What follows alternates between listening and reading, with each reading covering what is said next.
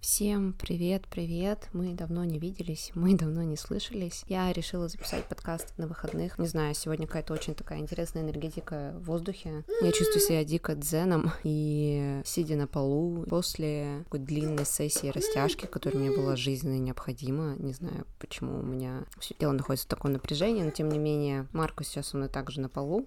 Папа наш спит, и вот мы с ним вместе развлекаемся. Поэтому, если слышу его на фоне, ничего с этим поделать не могу придется привыкнуть. В общем, этот эпизод был вдохновлен подкастом Джо Рогана, самого прослушиваемого подкаста в мире, и я решилась все-таки прослушать один из трехчасовых его эпизодов, где вместе с философом Энди Норманом они говорили про ментальный иммунитет. Меня заинтересовало название, и поэтому я решила послушать этот эпизод. А также почему людей могут поражать вредные мысли для них, как работают теории заговора, и есть ли способы мыслить объективно. Перед тем, как я начну этот эпизод, обязательно хочу вас попросить попросить всех подписаться на телеграм-канал. Там не только я рассылаю ссылки на подкаст, но также делюсь своими мыслями. И, в общем, у нас такая пока что интересная компания там получается. В общем, присоединяйся к нам, и мы начинаем.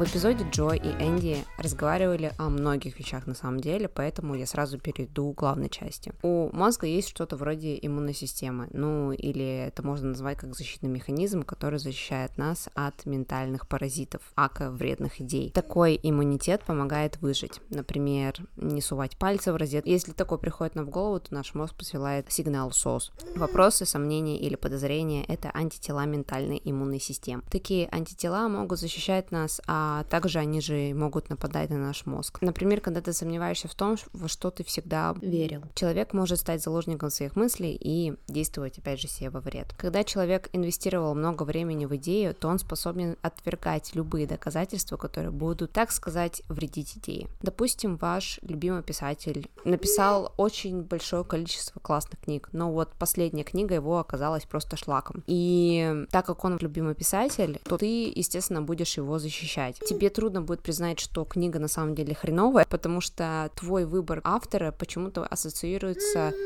опять же, с твоей индивидуальностью, то есть, если автор хреново пишет, то значит, у тебя хреновый вкус в книгах, хотя на самом деле это не так. Давай посмотрим на ситуации, где иммунитет сработал, а где что-то пошло не так. Допустим, ты гуляешь с кем-то по мосту, и кто-то просит тебя прыгнуть с этого моста, скорее всего, ты прыгать с моста не будешь. Почему? Потому что в этот момент мозг пошлет сигнал не прыгать, ведь это для тебя опасно. А теперь другая ситуация. Это, так сказать, американский анекдот. Джон умер и попал в небеса. Джон пришел к Богу и спросил его, а все-таки Земля плоская или круглая? Бог покачал головой и сказал, прости, Джон, но Земля круглая. На что Джон ответил Богу, эта теория заговора простирается выше, чем я думал. Почему ментальный иммунитет нас подводит? Есть такое понятие в английском языке, как confirmation bias. Это когда человек будет искать подтверждение своим мыслям и идеям. Если, допустим, человек занимается экологией, то, скорее всего, он будет читать новости о том, как ледники тает и как люди в этом виноваты. Если кто-то скажет ему что-то, что это нормально, что климат меняется на планете, он будет искать подтверждение только своей точки зрения и доказывать ее. Почему так происходит? Ну, во-первых, мы хотим всегда быть правыми. Это приятно знать, что ты прав, и все остальные неправы. К дополнению мы часто считаем наши идеи частью нас самих. К тому же наши идеи могут разделять другие, что делают нас частью той или иной группы. Наш мозг привыкает к определенной точке зрения, ему некомфортно привыкать к новой, поэтому любое вторжение в уже устоявшуюся систему и идеи, и в то, что мы верим, считается актом агрессии Но, большое но. Твои идеи — это не собака, которую ты приучил, и поэтому обязан любить ее до конца жизни, говорит Энди Норман. Опасна ли теория заговора? Еще как. Приведу самый наглядный пример. Вакцины. Очень много родителей не позволяют своим детям вакцинироваться по разным причинам. В основном причина заключается в том, что очень есть много источников информации, которые доказывают ложную информацию. Даже фармацевтические компании иногда спонсируют исследования, чтобы доказать, что, допустим, их продукт является самым классным, хотя на самом деле это не так. И из-за того, что это считается как исследовательская работа, она аккредитована, и поэтому многие люди в нее верят. Но чаще всего, особенно в Штатах, все теории заговора зарождаются на Reddit. Я помню, когда я писала магистратуру, точнее дипломную для магистратуры, я читала про разные теории заговора, которые возникали при президентских выборах в 2016 году, которые вызвали очень большой ажиотаж в медии, но и в принципе у людей, когда Америка выбрала Дональда Трампа как президента, и все думали, что в выборах замешаны русские хакеры, русские в принципе, в общем, пытались найти всяких разных виновных, но тем не менее теории заговора зарождались не откуда-то, они зарождались именно в Штатах. Была теория заговора против Хиллари Клинтон. Она называется Пиццагейт. В общем, идея заключалась в том, что в одной пиццерии, оказывается, хотя это была на самом деле неправда, человек нашел закодированное сообщение в меню по буквам, которое говорило, что типа спасите нас, мы находимся в подвале, что-то такое. И, в общем, вся эта история раздула до такого, что почему-то все люди думали, что там дети, какие-то беженцы, которые их заперли в подвале, и Хиллари Клинтон каким-то образом спонсирует всю эту а, затею. В общем, торговля людьми, торговля детьми. Потом, естественно, образом ворвалась полиция в эту пиццерию, и когда они спустились в подвал, никто никого не увидел. И все подумали, что, может быть, все-таки их перевезли, хотя на самом деле владелец говорил всегда, что никаких детей не было. Вообще в помине я не знаю, откуда все это взялось. Сообщение, которое можно было увидеть в меню, это было всего лишь совпадением. В общем, такая вот интересная теория заговоров. Вот как она может спокойно вообще повлиять на человека. То же самое есть очень много теорий заговоров по поводу того, есть ли инопланетяне, нет инопланетян, НЛО и тому подобное. И вообще, по идее, теории заговоров на самом деле прикольная штука в том, что это объединяет людей. Это объединяет людей в группы, в сообщества. С одной стороны, это хорошо, потому что люди не чувствуют себя одиноко. А с другой стороны, некоторые теории заговора могут на самом деле навредить человеку, опять же, возвращаясь к вакцинам. Допустим, если не поставить нужные вакцины ребенку, то ребенок может умереть. Поэтому родители, опять же, должны брать ответственность на себя, когда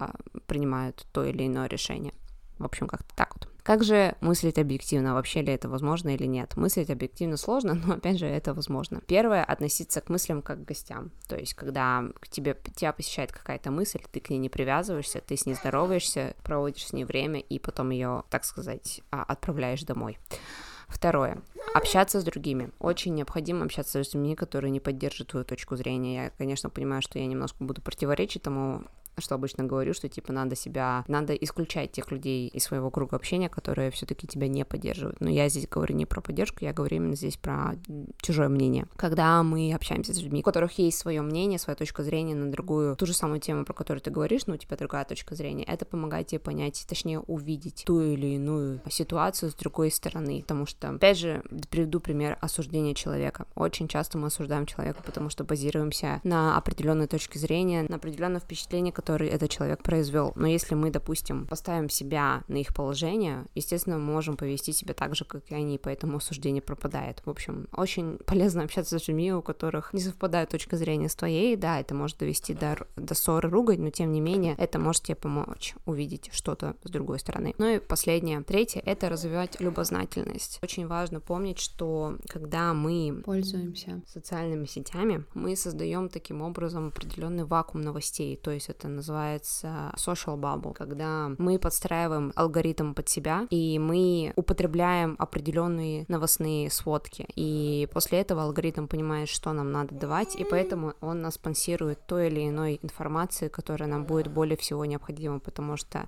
идея социальных сетей заключается в том, чтобы держать тебя больше в приложении, дабы ты, опять же, видел больше рекламы, и чтобы ты мог больше тратить денег, правильно, Марк? Поэтому очень нужно аккуратно относиться к тому, что ты видишь, и пытаться подстроить алгоритм так, чтобы ты мог видеть абсолютно все. Конечно, это нереально и невозможно, но тем не менее иногда полезно все-таки интересоваться тем, чем ты обычно не интересуешься, потому что, опять же, это помогает тебе встретить новых людей с новыми мыслями, с новыми идеями и расширить свой кругозор, что тоже полезно и нужно в 21 веке. Надеюсь, тебе эпизод такой понравился. Опять же, не забывай подписываться на телеграм-канал, не забывай ставить оценку этому подкасту там, где ты слышишь. С тобой была Катя, мой сын Марк, и мы увидимся с тобой скоро. Пока-пока.